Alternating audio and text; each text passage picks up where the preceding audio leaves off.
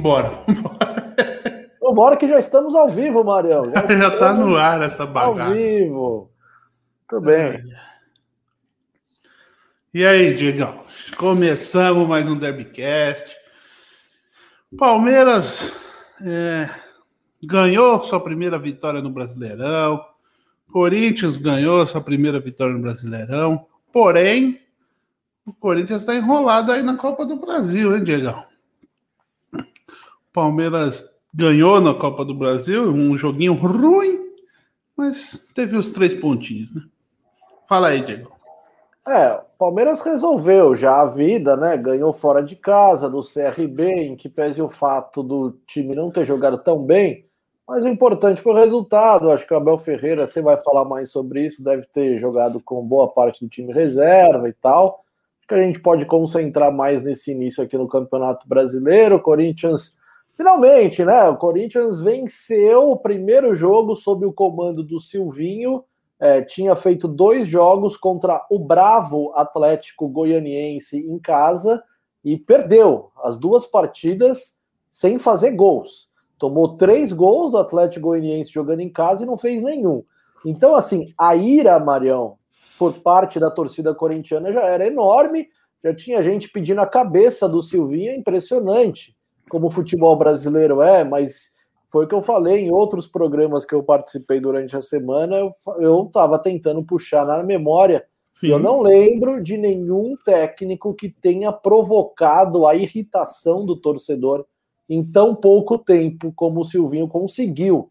Em uma semana, em dois jogos, ele conseguiu deixar a torcida revoltada é, praticando um tipo de jogo, vou bater bastante nessa tecla de novo, estou cansado de falar sobre isso, mas é que o negócio é muito óbvio e parece que nós aqui do outro lado da tela a gente vê e os caras que são os estudiosos do futebol, os caras que ganham 300 pau por mês, os caras não entendem o negócio. Então, contra o Atlético Goianiense, ele jogou com um tipo de jogo que não é para o elenco do Corinthians jogar ele jogou com linhas altas, os zagueiros na linha do meio do campo, querendo retomar a posse no campo adversário.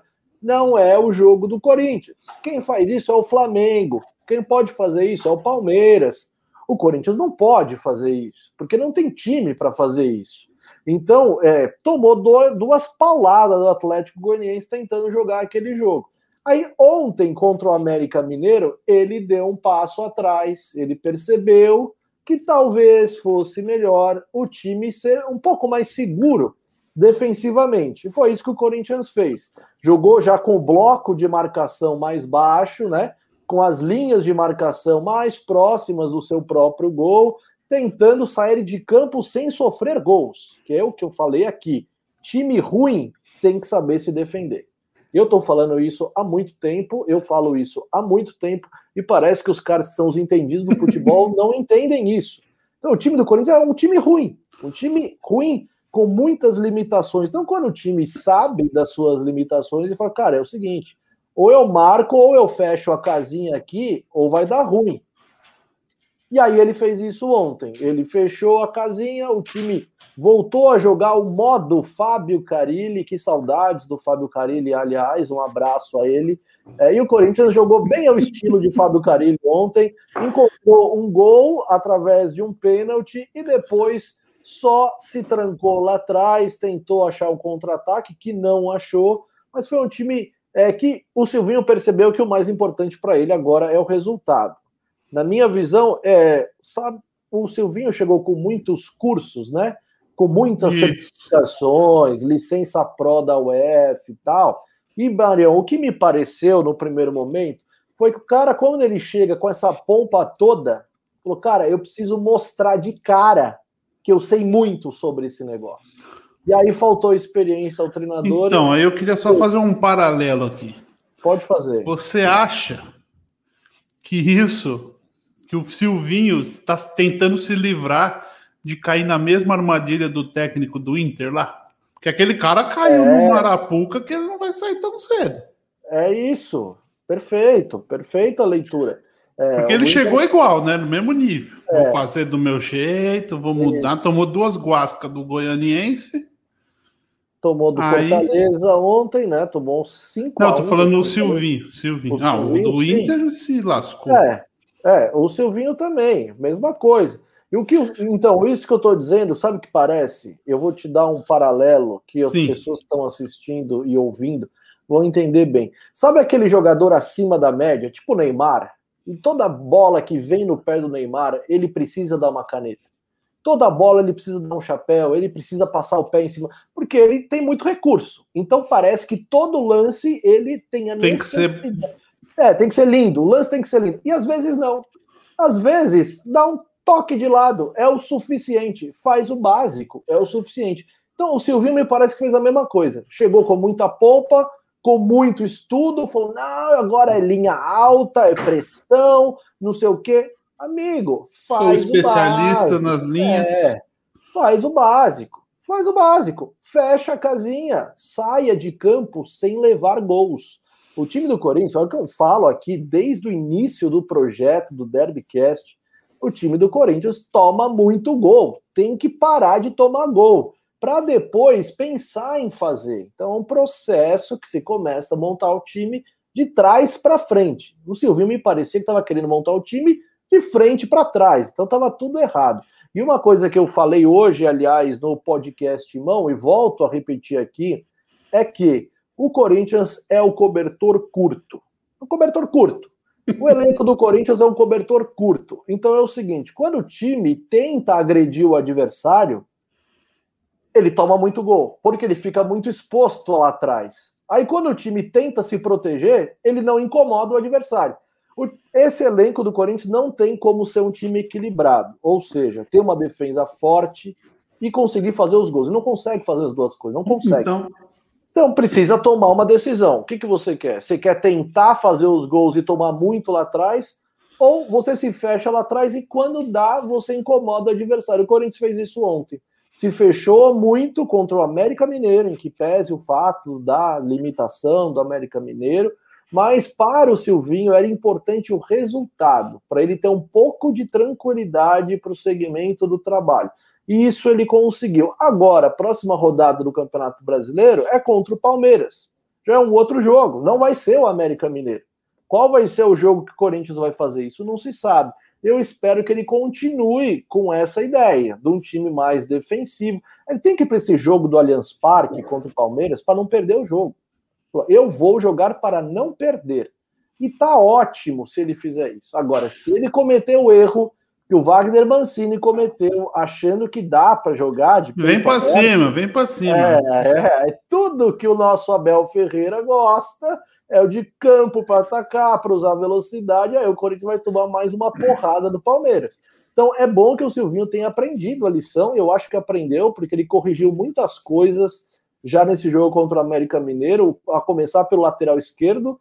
Eu falava do Lucas Piton, que na linha de quatro não tem razão para o Lucas Piton jogar, porque ele tem muita dificuldade na marcação. E ontem ele já colocou o Fábio Santos, que foi melhor, porque o Fábio joga bem na linha de quatro, é um cara que tem por característica a marcação, o time fica muito mais seguro defensivamente com ele lá.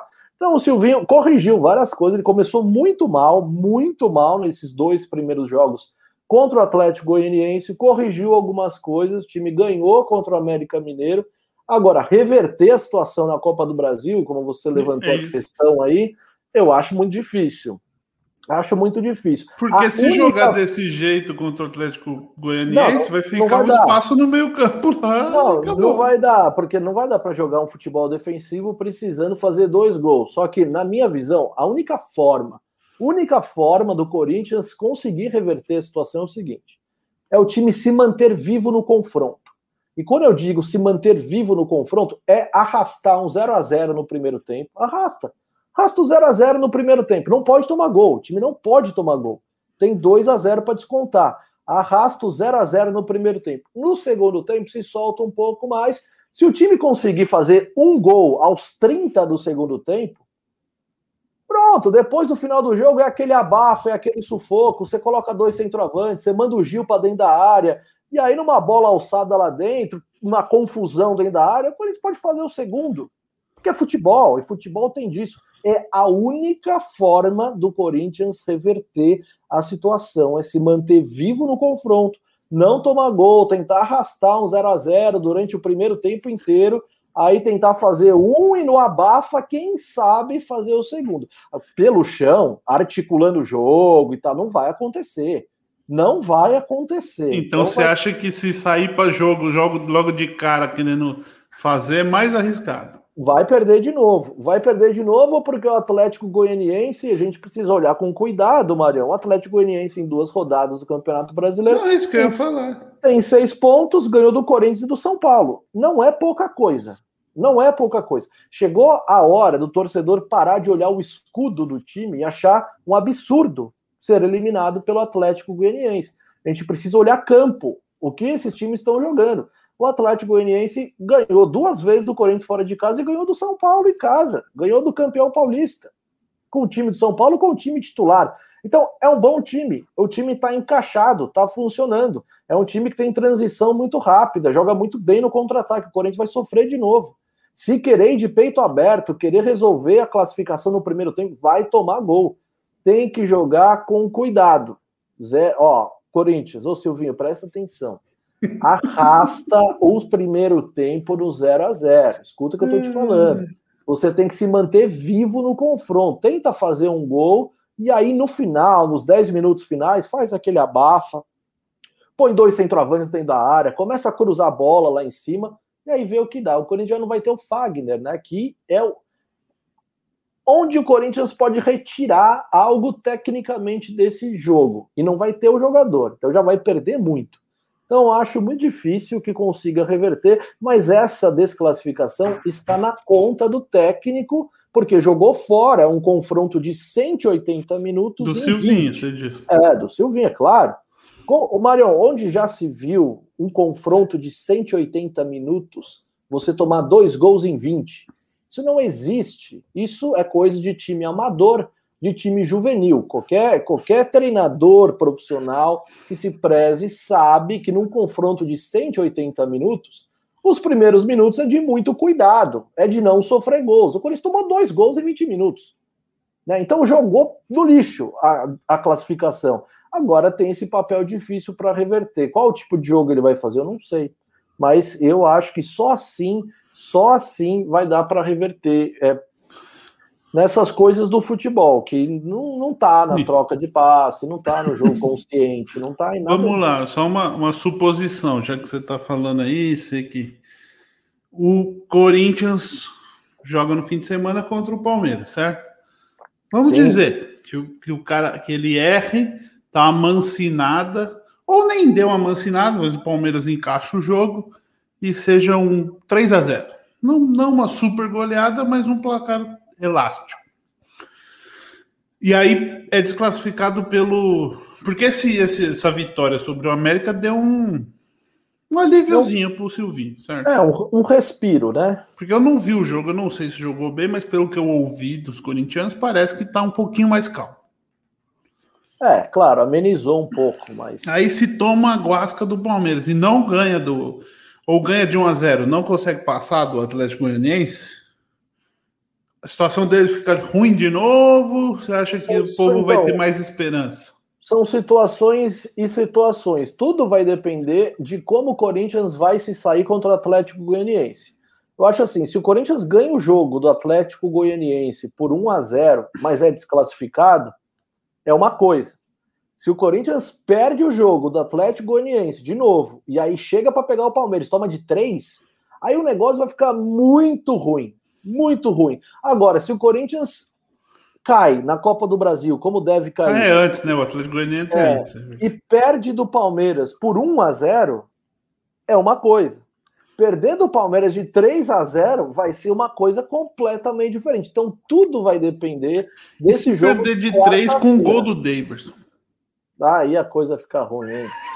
A coisa fica ruim, porque vai ter piscadinha e tudo mais. E o Felipe Melo, você sabe como é também, como gosta de provocar o Corinthians, e hum, assim. É, tudo vai depender da quarta, né? O sim, que vai sim, acontecer sim. nessa quarta-feira? Porque se foram duas, se forem duas derrotas, tudo que o Silvinho fez contra o bravo América Mineiro é, não vai valer de nada. Não vai valer de nada. Fato é que a sequência é muito dura. Pega o Atlético Goianiense fora, pega o Palmeiras fora e depois o Corinthians volta a jogar em casa contra o Red Bull Bragantino. O Red Bull Bragantino é um time que tem incomodado e muito o Corinthians recentemente.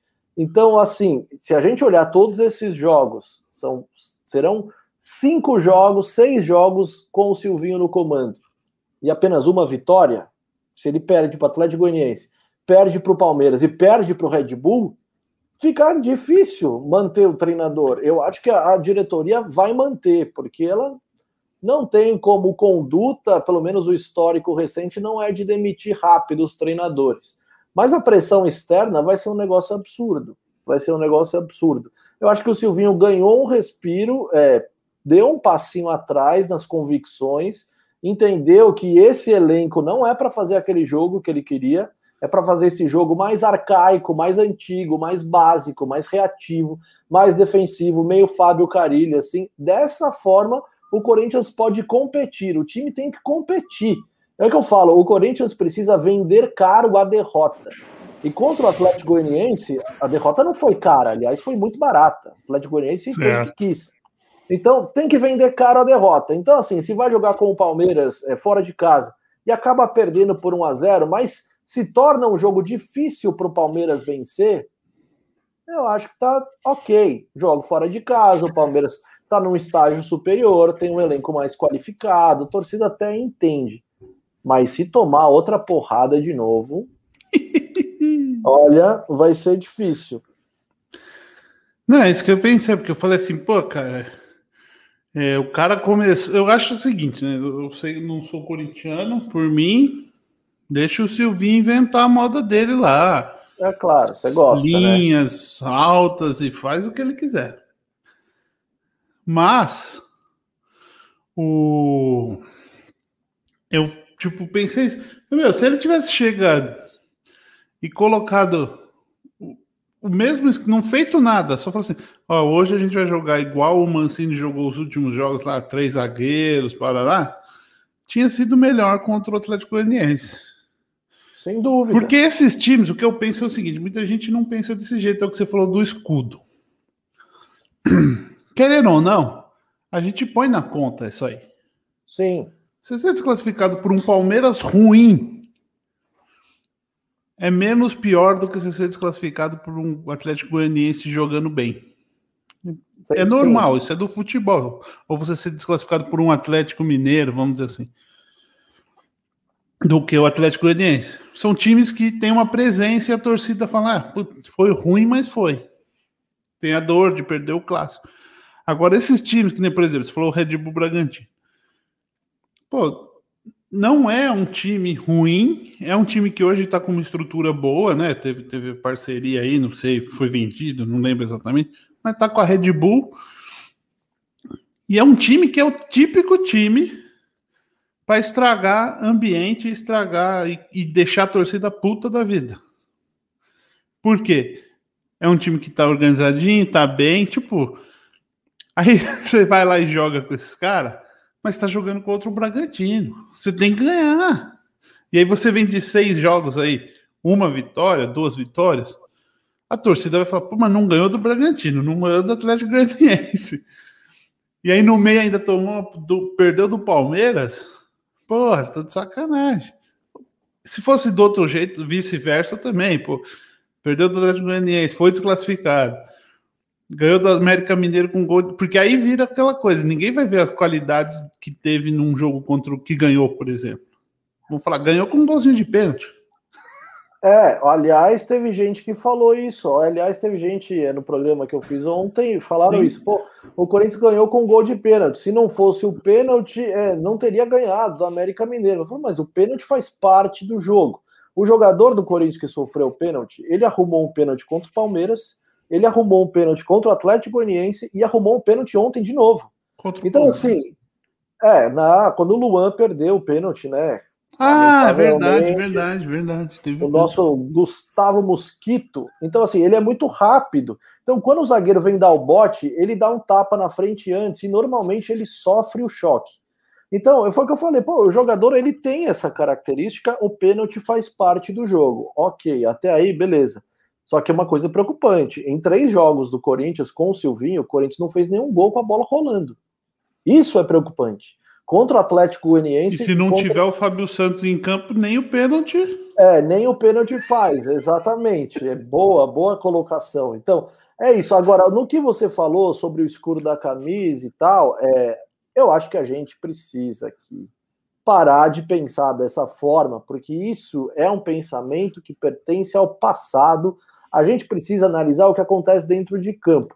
Olhando pelo lado do Palmeiras, eu até entendo, porque o Palmeiras é um dos melhores elencos do país. Então, onde já se viu o Palmeiras perder para o Bragantino, perder para o Atlético Goianiense. Agora, o Corinthians, por mais que tenha o peso da camisa, por mais que tenha uma tradição enorme, o, Corinthians, o corintiano, o torcedor do Corinthians, precisa entender que esse time que está aí não faz jus à camisa, não faz jus à tradição. Então, é um time que se equivale ao Atlético Goianiense, se equivale ao América Mineiro. Desculpa, o torcedor vai ter que entender isso.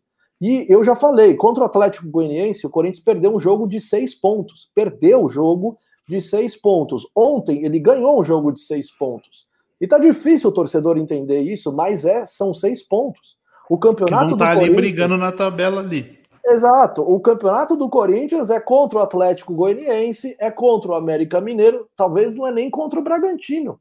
Talvez o Bragantino vai beliscar a vaga que o Corinthians não vá. Eu tô falando sério. O elenco do Corinthians é muito ruim. É ah. Ruim assim, então, é ruim. O time tem muitas, mas muitas limitações. É muito difícil. Muito difícil. Eu estou falando aqui, o futebol é entretenimento. O futebol foi feito para divertir o seu torcedor. E tem uma coisa que o Corinthians não faz é divertir o seu torcedor. Não, mas né? diverte nós. É, os rivais tenho com certeza que é um baita entretenimento, está divertindo muita gente. Mas o torcedor corintiano, de fato, ele não está se divertindo vendo esse time. Então, tá difícil o torcedor entender isso, Marião. E é o que eu estou falando. O torcedor do Corinthians precisa entender que para esse elenco, para esse time nessa temporada, não é vergonha nenhuma cair para o Atlético Goianiense. É que o torcedor, obviamente, vai não, lembrar de, é, de, tradição e não aceita, mas a gente precisa. Nós aqui, no papel de comunicadores, aqui que estamos toda segunda-feira, a gente precisa colocar isso na cabeça do torcedor. O futebol de hoje é um outro futebol é um outro momento, o negócio mudou muito e a gente precisa parar de pensar como pensávamos no passado. Hoje eu fiz o um programa lá no podcast não e teve um cara que falou assim: será que o Corinthians tem que jogar como time pequeno e jogar um jogo mais defensivo? Esse é um outro discurso antigo, não dá mais para falar em jogar como time pequeno. São modelos e modelos de jogar futebol. O Corinthians está adotando um modelo de jogar futebol, mas não como time pequeno, porque se a gente olhar para o Atlético de Madrid, campeão espanhol nessa temporada, Atlético de Madrid derrubou Barcelona e Real Madrid foi campeão espanhol. Jogando qual jogo? Me fala. Jogando um jogo ah, defensivo. Mas, mas jogando um jogo. Do... Então, é isso que eu tô falando. Não é, é jogar compara... como um time pequeno. Comparado com o Barcelona e com o Real Madrid, é um time pequeno. Não, não é. Tá de brincadeira. O Atlético de Madrid não é um time pequeno. É comparado com Barcelona e Real Madrid. Não, é menor, mas aí o time pequeno que você olha para a Espanha, você vai falar é que, de. É que é diferente. Você diferente. vai falar de Eibar, Maiorca. Não, mas, mas é eu concordo pequeno. com o que você falou. Esse negócio de jogar como time pequeno é muito, muito. É um discurso. Porque se você for. Porque assim também. Quando o time tá apertado, os caras falam jogar como time pequeno, certo? Mas que nem o Corinthians do Tite, teoricamente, ou do Carilli mesmo. Sim. Eram times que defendiam muito e faziam lá suas jogadinhas e faziam um gol. Isso. Ninguém falava que estava jogando como time pequeno. Exato. Perfeito, é isso. Então né? eu, me incomodo, eu me incomodo com esses discursos aí que tão, faz parte do passado, o futebol de hoje não dá mais para a gente ficar usando esse tipo de coisa. E existe modelos, existe modelos e modelos e existe eficiência naquilo. O Abel Sim. Ferreira é um monstro das entrevistas e ele está dando ótimas entrevistas. O Marião sabe que eu gosto muito do Abel Ferreira, treinador palmeirense, e das entrevistas dele. Cara, é o seguinte: eu preciso ganhar o jogo, velho. Se eu vou jogar mais retraído, se eu vou jogar mais retrancado, se eu não vou encantar o torcedor, eu não tô nem aí. negócio eu preciso ganhar o jogo. O objetivo do jogo é ganhar o jogo, certo? E então, ponto. Ponto, acabou. Então o Corinthians precisa fazer esse jogo um jogo mais eficiente, mais humilde, né? Humilde. Saber que tem limitações e jogar de acordo com as limitações. Não tem feito isso. Mas já muito do Corinthians, 25 minutos aqui de programa. Vamos começar a falar do Verdão, hein, Marião? Vitória na Copa do Brasil contra o CRB e uma vitória assim, protocolar, né? Contra a Chapecoense. É, fez 3 a 1 aliás, é, me complicou bastante no meu cartola o seu time, porque apostei no nosso Jailson, que sofreu gol, apostei também no Vitor Luiz pela lateral esquerda, acabei perdendo o saldo de gols para Brava Chapecoense. Mas fala aí o que, que, você achou. O Verdão ganhou na Copa do Brasil, também ganhou no Campeonato Brasileiro, bateu a Chape por 3 a 1 Diz aí, Marião. Então, foram dois jogos bem distintos, né? Palmeiras e CRB foi um joguinho chato de assistir, mas, tipo assim, não, também não sofreu. Nossa, quase tomou um gol. Foi lá, fez um golzinho e ficou aquele jogo meio que bate, martela e não faz nada. O CRB também não, não tinha grandes. Não é um time, é um time fraco, né? Fora de casa também o Palmeiras jogou. Poupou titulares contra o CRB ou não? Foi Sim, assim? poupou titulares, foi praticamente. Ah, foi um misto, não foi totalmente reserva, mas foi um mistão lá. Jogou, porque não tinha, já, já os convocados, né? Não estão. Palmeiras, por sinal, né? O Palmeiras tem quatro desfalques por causa das convocações. E o Palmeiras jogou Copa do Brasil Brasileirão. O Flamengo tem quatro desfalques e não jogou, né? Pediu para não jogar, sei lá, não sei qual que é. Tem uns caras que eu não entendo, mas tudo bem. É, foi, jogou desfalcado, jogou com um ataque alternativo, vamos dizer assim, com, com o William na frente. Mas foi um joguinho tranquilo, não foi nada, tipo, assim, não tem muito o que falar. Foi um jogo bem basicão para garantir o resultado e decidir, tipo, voltar com 1 a 0 para jogar no Allianz Parque contra um time como o CRB, o Palmeiras praticamente se coloca na próxima fase, né? Um time e aí contra a Chapecoense o Palmeiras jogou o, o estilo de jogo foi muito melhor. Também foi um time de certo modo alternativo. Gostei muito de ver o Scarpa jogando com o com o Rafael Veiga no meio-campo. O Patrick de Paula, meu, o moleque é bom, viu, cara? Infelizmente ele se machucou, mas jogou muito bem.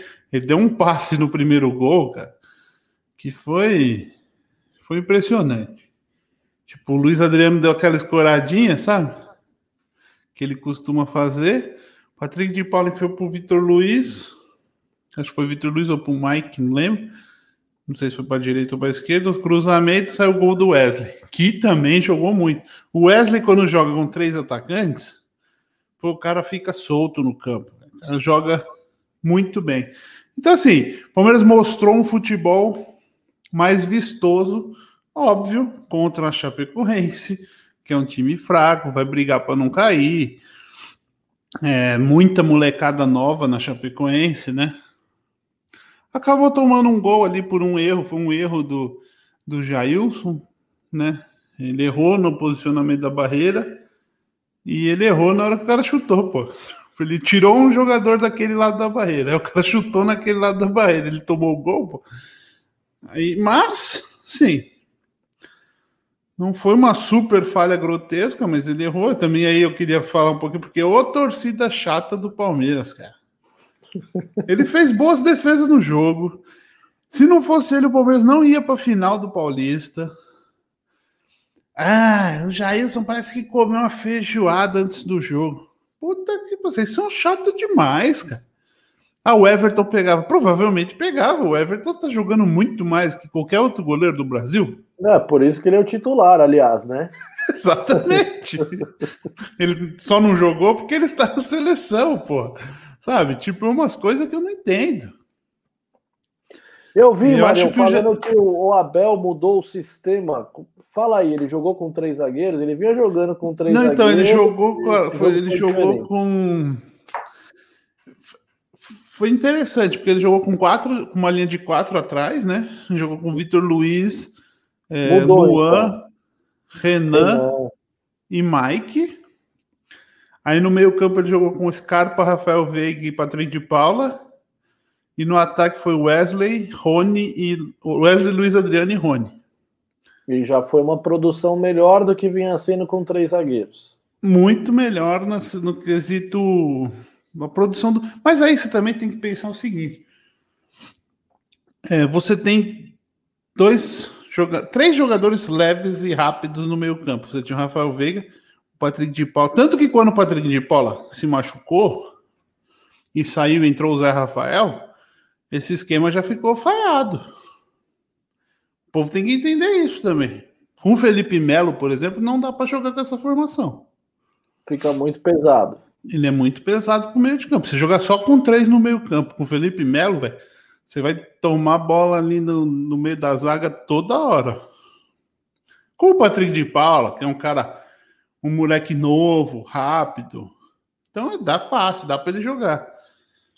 Agora sim, é, tudo tem que ser pensado, pô. Eu penso assim, tipo, aí você vai ter. Porque o Palmeiras está com dificuldade de jogador de criação. Esse é o maior problema do Palmeiras.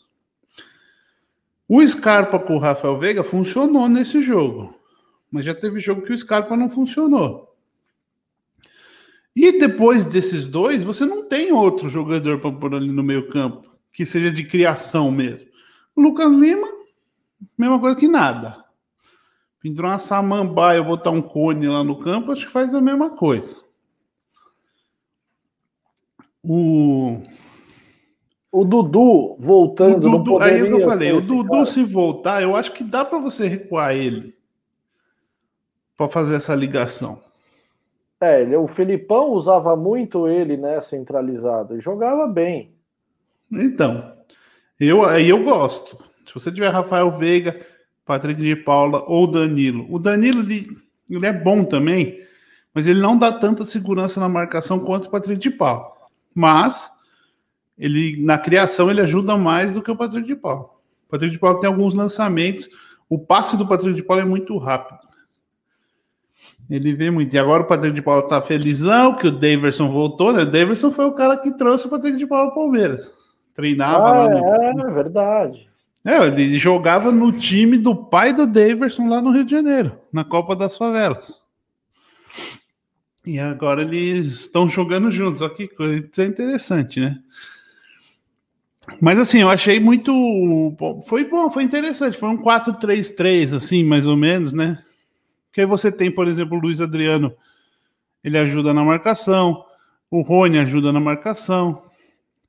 Então, não prejudicou. Mas tem que lembrar que a Chapecoense é um time fraco.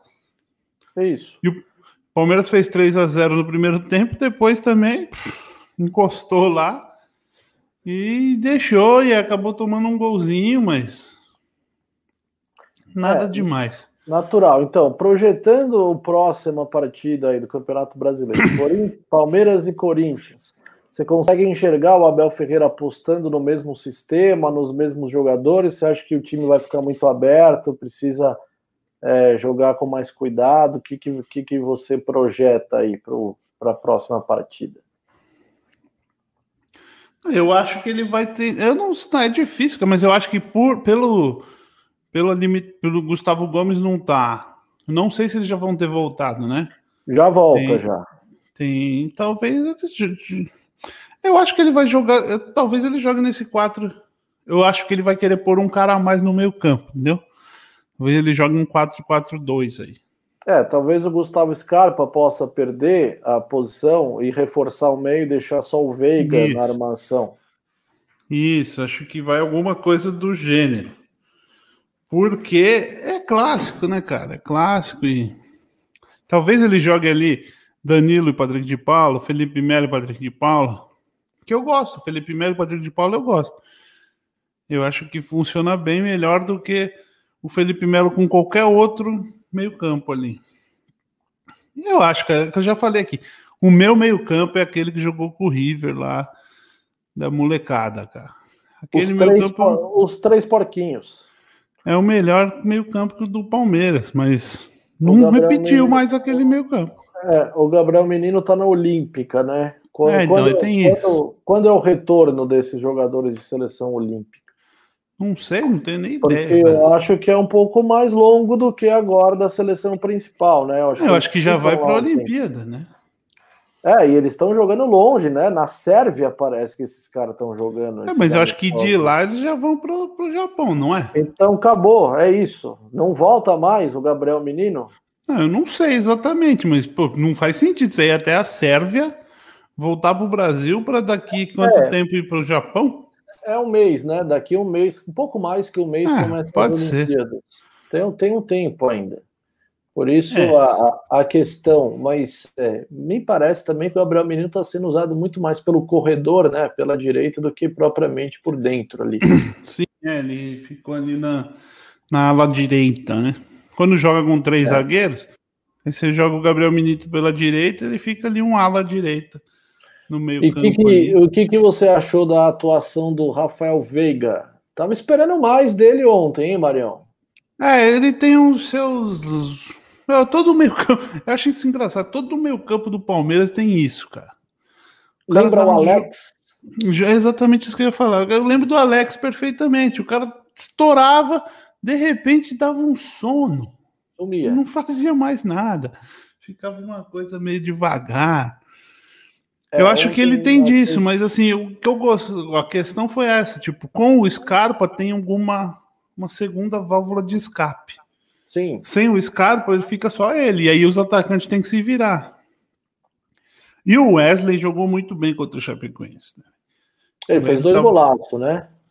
É, fez um golaço. O, primeiro não foi. O primeiro foi mais oportunismo, mas o segundo foi um puta golaço.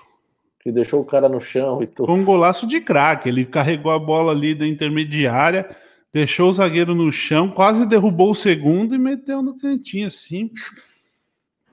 Foi um puta golaço. Não é que. Foi um gol de cara que manja de jogar bola mesmo, sabe? Tipo, o cara sabe o que ele tá fazendo ali. E ele é novo, então. É... Foi um. Tipo, jogou muito bem. Foi o passe, acho que foi do Rafael Veiga para ele. Mas assim, acho que o Palmeiras sentiu. O, o, ele tava, o Palmeiras tem muito disso, cara. Muita gente bota, na, bota a culpa no. Só um minuto.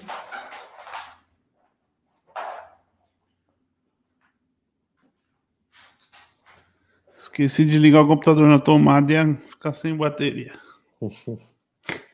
Mas assim, o, o. O que eu tava falando? O Palmeiras, muita gente bota a culpa no Abel, né? O Palmeiras substitui e cai o rendimento. O Palmeiras, ele parece que ele encaixa. Tá. Entrou aqueles 11. Os primeiros 15 minutos é mais ou menos, aí encaixa o jogo. Aí vai. Aí você tira uma daquelas peças, cara, não importa que tipo de substituição seja. Às vezes é um zagueiro, por contusão, por qualquer coisa. O time já meio que demora para se entender de novo, entendeu? E aí eu acho que é uma coisa que muita gente. Tem gente que critica, tem gente que acha interessante. O Abel praticamente não repetiu o time do Palmeiras até agora. E que é o que eu falo, ah, ele joga de acordo com cada com cada adversário. Só que muitas vezes isso acaba que tipo assim, porque ele muda, não muda só a formação, muda o estilo de jogo mesmo do Palmeiras. Muda muito o estilo, é engraçado, cara. Mas assim, o que deu uma esperança, vamos dizer assim, é que nesse jogo contra o Chapecoense, a Chapecoense, mostrou que o Palmeiras consegue construir jogadas. No outro jogo contra o Universitário do Peru, lá já teve um pouco disso. Então, lembra que eu falava que às vezes o Palmeiras com um time alternativo ele cria mais jogadas do que, que o time principal, porque o time principal fica muito na, no contra-ataque ali, naquele Sim. jogo de contra-ataque. Mas também você tem que entender que o time titular está jogando contra adversários mais fortes, certo? que normalmente vão atacar o Palmeiras. Então você acaba tendo a opção do contra-ataque. Mas sim, eu gostei, eu achei bom. Os dois jogos eu achei. O CRB foi aquele jogo bem protocolar mesmo. Tipo, ah, vamos lá, vamos ganhar e vamos embora. Sabe? Aquele jogo bem. Mas quanto a Chapecoense, eu acho que deu um. Uma, uma, uma esperança maior para o torcedor alviverde. Olha que bonito. Gostei. Você tem aí a sequência do Palmeiras no Campeonato Brasileiro, os próximos jogos? Uh, só um minuto aí que eu esqueci. Não, eu sei que é. Bom, o próximo jogo é o Corinthians, né? Sim. E depois, depois, vamos lá, a gente já puxa aqui.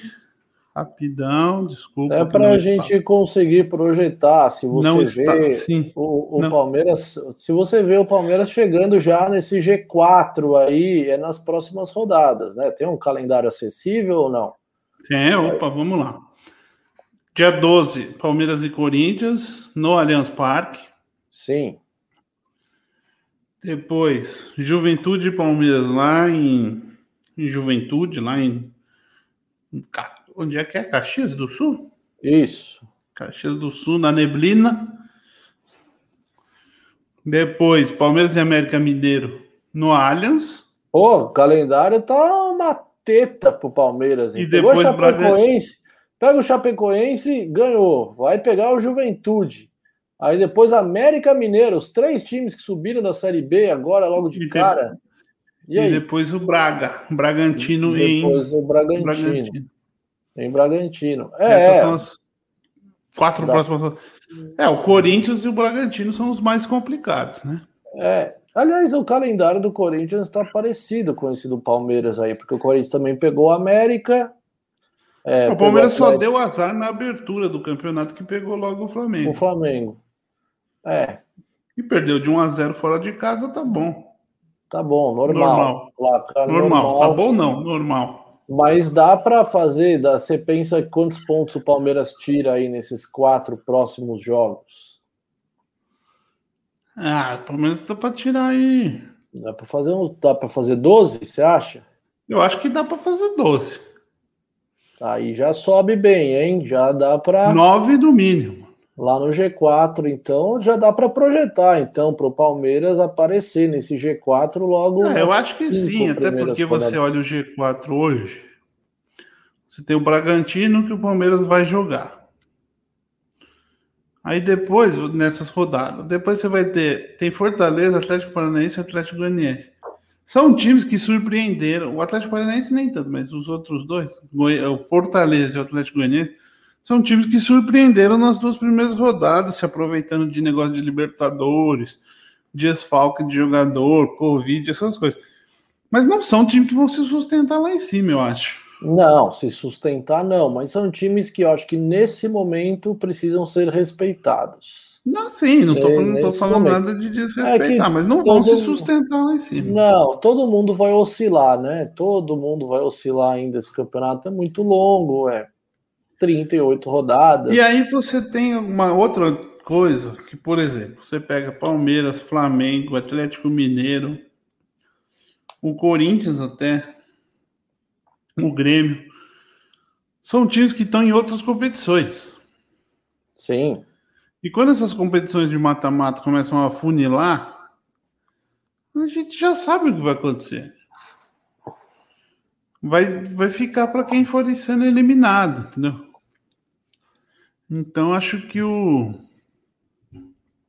Mas eu acho assim, dá para o Palmeiras tem, eu acho, para falar a verdade aqui, vendo a tabela agora, o Palmeiras tem obrigação de dar uma, tipo, dar uma arrancada agora, criar aquela gordura que todo mundo gosta de falar, né?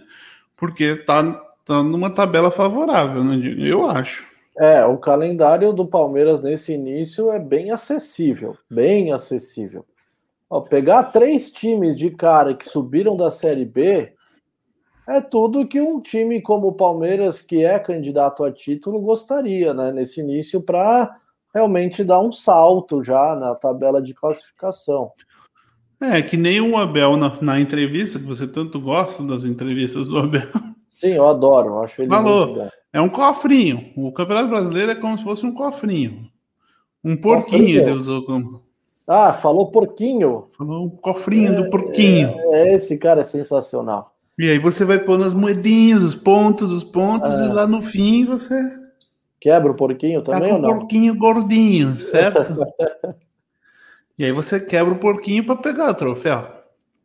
Olha, eu, muitas vezes eu gosto mais da entrevista do Abel do que propriamente do, do tipo de jogo que ele faz. Mas como entrevista eu adoro mesmo, acho um baita treinador, adoro ver as entrevistas do Abel Ferreira, ele é sensacional. Não, ele manda bem, os caras pegam no pé dele, mas ele manda bem, cara. Agora, Diego, eu queria falar aí que você, o Benfica conseguiu vender. Esse... O Corinthians já recebeu o dinheiro do Pedrinho? Já recebeu, já gastou tudo.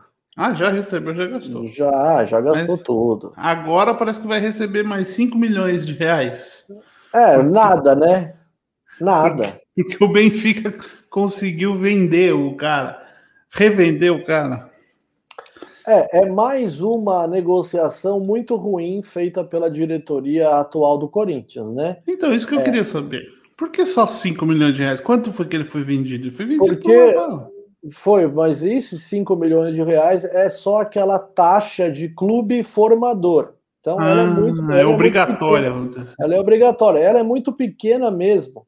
Agora, é, é mais uma das negociações ruins protagonizadas por essa gestão. Ou seja, cara, você vai vender um jogador muito jovem, é, na minha visão, é assim: você tem obrigação de colocar uma cláusula de futura venda, você vai ficar com uma porcentagem. Beleza, eu estou vendendo o Pedrinho ao Benfica, só que é o seguinte, Benfica: a próxima venda que você fizer desse jogador, eu quero 20%. Não, e isso tem que ser uma tática é, usada por todos os clubes brasileiros, principalmente para os que vendem para clubes portugueses. Isso, porque, porque todo sabe, clube português ele vai, vai revender esse cara. É, exato. E o Corinthians não fez nada. Então, assim, o Corinthians vendeu o Pedrinho por 20 milhões de euros, que deu quase 100 milhões de reais. E o Benfica está vendendo ao Shakhtar por 40 milhões de euros. Ele está dobrando o valor do que ele pagou. E o Corinthians vai receber 5 milhões de reais. Ele não vai receber absolutamente nada. Ele, aliás, ele só está recebendo porque existe essa lei né? Não, essa não receberia regra, nada. Essa regra de clube formador, porque se dependesse do Corinthians não receberia nada. Então, falta muito tato na negociação. O São Paulo é um clube que faz muito isso. O São Paulo, toda vez que vende jogador, ele coloca essa cláusula. Quando vendeu o Éder Militão ao Porto, o São Paulo colocou essa porcentagem. E aí o Porto vendeu ao Real Madrid. O São Paulo ganhou dinheiro. A mesma coisa aconteceu com o David Neres, que está no Ajax e ainda não foi vendido, e também ao Anthony, que também está no Ajax e ainda não foi vendido. Mas caso o Ajax venda esses jogadores, o São Paulo vai ganhar um dinheiro considerável, porque colocou lá na cláusula: olha, a próxima venda, 10%, 15% é do São Paulo. É, o Palmeiras então, tem isso com o Gabriel Jesus. Então, é, é esse é o modelo deve ser seguido, porque se não dá para segurar os jogadores, que não dá mesmo, é, não então, dá. Você, então você precisa fazer algum tipo de artifício, ter algum tipo de mecanismo para que você continue ganhando dinheiro em cima desse jogador. Então, você está dando informação. O Palmeiras tem isso com o Gabriel Jesus. A próxima venda, o Palmeiras continua recebendo. Então é inteligente. Isso. Agora, eu vou esperar o quê dessa diretoria do Corinthians, né? Vou esperar esse tipo de coisa, eu acho que é pedir demais para pessoas tão, tão amadoras que estão no controle do clube. Por isso o Corinthians também está nessa pindaíba toda aí, crise financeira, porque além, além do amadorismo, é, são corruptos, né? Afundaram o clube e não sabem fazer as vendas. Então o Corinthians teve no Pedrinho a maior venda de sua história, foram 20 milhões de euros, a maior venda da história do Corinthians. 20 milhões de euros. Já virou água o dinheiro. Já, já era, o dinheiro já acabou. E agora o Benfica dobrou o valor de venda e o Corinthians vai ganhar um troco, um dinheiro de pinga ali. É, mais uma vez, né? Mais uma palmas, aplausos para essa gestão do Corinthians que faz muito mal os seus negócios. Cara, se os clubes. Pensando aqui com a minha cabeça de maluco. Se os clubes brasileiros fossem espertos, cara, eles montavam um clube em Portugal. Para vender o moleque de Portugal para a Europa. Porque só de estar lá já valoriza o cara, velho. É, porque assim, é, e ele, os times portugueses são muito espertos, porque eles sabem que nenhum europeu vai pagar o jogador saindo do Brasil. Agora, Portugal é conhecidamente como uma boa porta de entrada para o mercado Sim, europeu. Exatamente. Então, todos os outros países enxergam em Portugal que o jogador já deu certo na Europa. Então, o time europeu ele tem receio com o jogador sul-americano, porque não sabe se vai bater e voltar, se vai dar certo.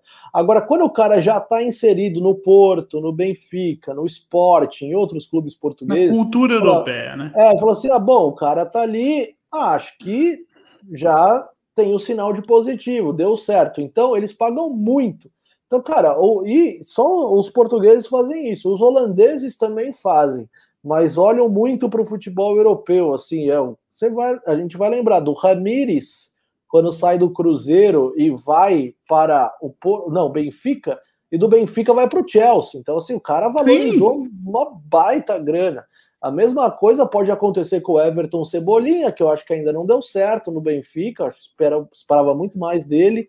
É, mas muitos casos, né? O Rames Rodrigues, Rames Rodrigues, camisa 10 da seleção da Colômbia, ele jogava no Banfield, da Argentina. Aí o Porto achou ele e levou para o Porto. Depois o Porto vendeu para o Real Madrid. Então, assim, o cara vale uma Não, baita grana. Sem contar isso que você falou, que a gente já até comentou aqui. Clubes portugueses fazem o trabalho de explorar o futebol sul-americano melhor que os clubes brasileiros. Sim, exato. Porque o clube exatamente. brasileiro devia ser o Portugal da América do é. Sul, pelo menos. Sim. Pegar o time dos os jogadores dos outros países, catapultar eles para Portugal, vamos dizer assim. E aí de Portugal os caras vão para o resto da Europa. Mas o Brasil não faz isso, os clubes brasileiros não fazem isso. É, a gente tem um trabalho de observação muito ruim, né, de todos os clubes. Então, assim, os melhores talentos da América do Sul, seja o cara jogando na Colômbia, no Equador, do Paraguai, na Argentina, esse cara deveria passar por um clube brasileiro antes e os caras, os portugueses, estão atropelando o Brasil. Eles enxergam mais longe, estão em outro continente, eles enxergam mais do que os clubes brasileiros têm enxergado. Né? E não precisa fazer muito esforço para isso, né? É só, cara, é observar o que o River Plate, o River Plate está fazendo isso, né? O River Plate tem Sim. um tal de Carrascal, camisa 10, colombiano foi achar o moleque na Colômbia. Daqui a pouco o Carrascal está na Europa. Eu não tenho dúvidas, porque é um baita jogador. Mesma coisa o De La Cruz, o camisa 11 do River Plate, ele está no Uruguai, está na seleção uruguaia. E o River Plate foi buscar ele no Uruguai. O River Plate faz muito bem esse trabalho de observação. Mas eu acho que é o único país da América do Sul que sabe fazer isso. É, sem dúvida. Sem dúvida. Nem o Boca. Boca gosta de formar o jogador lá. É, os nossos clubes aqui estão, cara, estão devendo muito. É, e poderia capitalizar em cima desses jogadores. É isso que eu ia né? falar, é um baita negócio para os clubes em si fazer isso. Você pega o cara da América do Sul, traz para cá, o cara passa dois anos aqui, tem um destaque. E vai ir para lá. É o seguinte, é, mas é o seguinte, né, Mariano? Quando faz, faz errado. É, é só observar, por exemplo, o Palmeiras, vou dar exemplos aqui. O Palmeiras comprou o Guerra, não era o jogador, né? Daí não deu. Então, assim, o Palmeiras comprou o Borja, também não aconteceu esse esse movimento. O problema, o mas esse o Corinthians trouxe o Arauz do Chile e não vai acontecer também. Então estão problema... errando na avaliação, estão trazendo o cara errado. Estão mas é isso que eu estou falando. O problema é a observação. Isso. Porque a gente vê, por exemplo, o Palmeiras trouxe o Guerra e o Borja. Quando que o Palmeiras trouxe o Guerra e o Borja? Porque os dois foram destaque da Libertadores daquele ano específico. Sim, o time deles dúvida. foi campeão. Então a gente tem muito. Uma vez eu vou falar uma história aqui. Quando a Parmalat chegou no Palmeiras, tinha um italiano lá, que era o cabeça da Parmalat. Aí você tinha o Brunoro. O Palmeiras foi jogar contra o eu acho que era o Vitória, eu não lembro que time exatamente o Edilson jogava. Acho que era o Vitória, né? O Edilson. Sim, sim, Vitória da Bahia, né? Isso, isso, é. o Edilson jogava lá. E o Edilson acabou com o jogo. O Palmeiras ganhou, mas o Edilson jogou muito bem. O cara, o italiano, falou: Eu quero esse cara no Palmeiras. Aí o Palmeiras falou: contratou. Eu falei: Podia ter sido um jogo só. Aquele único jogo da vida é, dele. Sim. O Palmeiras foi lá e contratou o cara. E, o, e isso, para mim, quando eu ouvi essa história do Brunoro contando, eu falei: Cara, isso é o reflexo de como são feitas todas as contratações no Brasil. O cara mete cinco gols num jogo, o Borra mesmo. O Borra foi contratado para o Palmeiras porque ele fez três gols no São Paulo, cara. Não foi por nenhum outro jogo. Foi é. porque fez três gols no São Paulo. O Palmeiras, uma vez o Palmeiras perdeu de 2 ou 3 a 0 do São Caetano, dentro do Parque Antártico.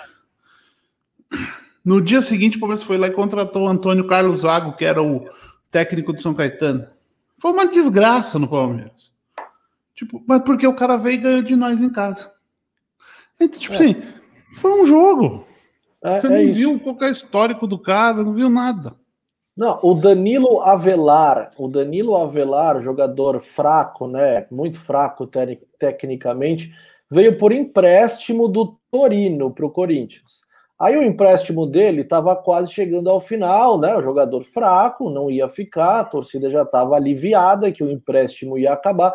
Aí tem um Corinthians e Palmeiras, e o Danilo Avelar faz o gol da vitória do Corinthians. Aí o que, que a diretoria do Corinthians faz? Compra o Danilo Avelar.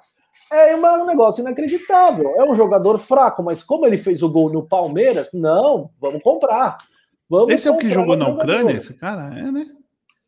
Não sei se ele jogou na Ucrânia. Ele ficou muito tempo na Europa. Eu não sei como, porque não tem futebol para isso. Ele está voltando de uma lesão muito séria. É, vai voltar, tentar recuperar a vaga no time. É esse cara mesmo. Acho que ele jogou na Ucrânia. Eu estava vendo tudo de uniforme. Mas assim, é, é isso. Mas é tá isso aí. Fica passando pelas periferias da Europa. Mas é um negócio inacreditável, porque ele fez um gol no Palmeiras, então precisa comprar o jogador.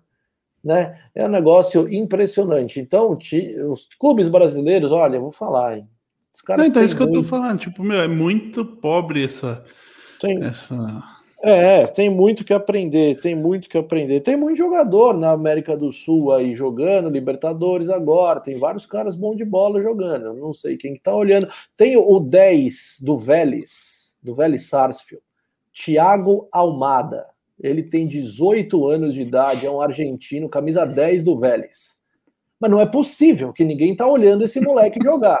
Porque ele joga muita bola, Marião. Eu vi os três jogos do Vélez nessa Libertadores, ele jogou muito os três é, jogos. Eu não vi. Ele, ele, tem 18 anos, mas não é possível. Que ninguém ver, esteja vendo. Você vai ver que nenhum clube brasileiro vai ver ele e vai vir algum europeu e vai levar ele embora. E nenhum brasileiro vai ter feito isso. é, é eu, não sei, eu não sei o que acontece, mas as negociações de brasileiros dentro da América do Sul são muito limitadas. É, e como a gente. Tá e o cara tá jogando Libertadores, que Exatamente. tá todo mundo vendo. Não é que não viu, viu, mas não faz a negociação. Exato, exato. Como a gente na semana passada já tá chegando ao fim aqui, Diego, dois minutinhos ou um pouquinho mais que a gente dá aquela esticada. Na semana passada a gente falou o negócio da seleção Copa América, né? Xiii. Só, não, só rapidinho. Hum. Até então a gente pensava que tinha a ver com o coronavírus, né? Sim. Mas muito provavelmente parece que tinha a ver com o presidente afastado da confederação. É. Porque agora parece que decidiram jogar. E eu queria é, só saber, e aí? Não, que porque assim, eu acho o seguinte, eu acho que a, a pandemia tem um peso nessa situação, mas a gente achou que tinha um peso maior do que de fato tem. É, eu acho que o que incomodou mais a seleção brasileira foi o presidente da confederação ter tomado a frente, ter aceitado trazer a Copa América para o Brasil, sem fazer a consulta aos jogadores e ao treinador. Não sei por que, que isso incomodou tanto, porque, sim, não sei por quê, porque eles não são consultados em outras situações. É isso que eu ia falar. Tipo... E, a coisa, e a coisa acontece. Dessa vez parece que o incômodo aconteceu sem ter essa consulta. É, e aí o Tite e os jogadores ficaram de um lado, o presidente da confederação ficou de outro, o clima ficou muito ruim, Mas é claro que vão jogar, porque tem muitos interesses em jogo, tem patrocinador que faz pressão, tem muito dinheiro envolvido, a premiação não deve ser pouca, apesar de que todos esses jogadores não precisam de mais dinheiro na vida, porque já ganharam muito, mas a premiação que a CBF dá para eles deve ser um negócio bem interessante. Então, é muito difícil, né, imaginar que o Corinthians, que o Corinthians não, que o Brasil vai fazer um boicote, que ninguém vai jogar, que o Tite vai ser demitido. É, e assim, quando surgiram as informações que o Tite seria demitido, eu juro que eu falei, meu Deus, aonde a gente está? O cara vai demitir o Tite porque ele tá contra a Copa América e vai trazer um outro treinador só por conta dessa briguinha é, que teve. Aí seria uma. Tipo, aí você já chega no fundo do fundo do fundo do poço, mas desses caras da CBF eu não duvido nada. Sim. Mas seria um caso, teoricamente, eles poderiam alegar que seria uma insubordinação, sei lá, mas eu acho bizarro. Eu só queria falar é, isso porque isso quiseram politizar, quiseram criar, mas eu acho que a treta foi mais interna e eu acho que tem uma coisinha a mais só. Os caras viram uma brecha, Diego, para não jogar isso aí, porque os caras estão. A, a, temporada passada foi atropelada. É, e aí, no que eles viram esse negócio de muda de um país, muda do outro, cancela ali, cancela lá, agora vai no Brasil, os caras falaram assim, mano, vai ficar uma zona isso aqui, porque dizem, eu não sei, que a seleção argentina vai ficar na Argentina e vai voar para os jogos e vai voltar para a Argentina. Isso. Tipo. A Argentina não vai se hospedar no Brasil, né? Faz ela o mínimo. Só vem, ela só vem para o jogo. Não faz o mínimo sentido, Na né? Na verdade porque é que é uma bagunça total, né? Virou uma zona, tipo, falaram que. Porque eu imagino, você imagina, né? Eu imagino, pelo menos. Você vai num torneio internacional dele, ah, cara, a gente ia para torneio de hockey inline, que é uma coisa muito mais, muito mais, muito, muito, muito, milhões de vezes menores. Certo. Você tem que ver onde você vai ficar para treinar, qual a distância do hotel para o campo, todas essas coisas você pensa, certo? É, Os caras fizeram isso em toda, né? 10 dias. Como é que você vai alocar toda uma seleção, centro de treinamento? Então, eu não sei, eu não entendi, eu achei mal confuso. E eu acho que eles viram essa brecha para falar assim, inclusive de outros países, entendeu? Você acha que o Messi quer vir jogar? Não quer. Copa América. Tá tendo Copa América quase todo ano. É, eu acho que esse problema de férias, né, que talvez é o que eles queriam nesse momento e os jogadores talvez não vão ter, pode ter também desempenhado um papel. Eu vou, eu vou te decisão. dizer, Tivesse... Mas a gente vai saber de tudo amanhã, né? Porque Isso. falaram que amanhã, depois do jogo do Brasil e Paraguai, o Tite e os jogadores vão se posicionar sobre o assunto. Mas vão espero, jogar. Vão jogar, mas espero que falem de fato de maneira direta, objetiva, é, isso eu acho, né? Não isso fazendo rodeio, não. Isso eu acho que foi outra coisa errada, né? Porque eles deixaram aberto a especulação. Né? É, porque se falaram o que falaram daquela forma, quer dizer que eles não são a favor. Que se fossem a favor, não teriam nem falado nada. Agora, como falaram, como falaram alguma coisa, ó, oh, nós vamos se posicionar, é porque já não gostaram. Do que eles não gostaram, é isso que eu tô querendo saber. Porque por enquanto é só especulação, ninguém sabe então, que tentaram politizar o negócio, tentaram colocar o governo federal no jogo. Não, nada. Teve, teve notícia aí falando é, que ia tirar. Que o presidente Rogério Caboclo teria prometido ao presidente da República que o Tite seria demitido. Ah, teria é prometido ao governo federal. Então, assim, calma, né? Eu acho isso aí, eu já achei um pouco demais. É, mas agora parece que nada disso valeu, porque os jogadores já falaram que vão jogar a Copa América, que não vai ter boicote nenhum. É uma, zona por nada, hein, Marião? Foi uma bagunça por nada. Por nada. No final das contas, eles vão jogar o campeonato. Eu acho que a treta é com o cara lá, com o tal do caboclo. É, e esse, esse, essa denúncia de esse abuso cara é um mala, né? sexual, é, esse, esse, essa denúncia de abuso sexual aí só ajudou a criar toda essa fumaça, né, em cima da, da notícia. Mas A gente lembra desse cidadão, esse senhor Rogério Caboclo, daquele vídeo vazado falando é, sobre os jogos do Campeonato Brasileiro, com todos os presidentes que estavam na reunião, ao posicionamento desse senhor. É nefasto, como toda a Confederação Brasileira de Futebol é mais um dos dirigentes brasileiros que não contribuem com o esporte, aliás, só atrapalham. Então é isso aí, Diegão. É, falamos tudo, acho, né? Nos vemos semana que vem. Se Deus quiser, aqui, ó. Sorriso aqui, ó. É, estaremos aqui em mais um pós-jogo de Corinthians e Palmeiras. Por isso, galera, não perca 8 horas da noite, sempre segunda-feira, o Derbycast estará de volta. Valeu, Marião. Um grande abraço, ótima semana. Falou.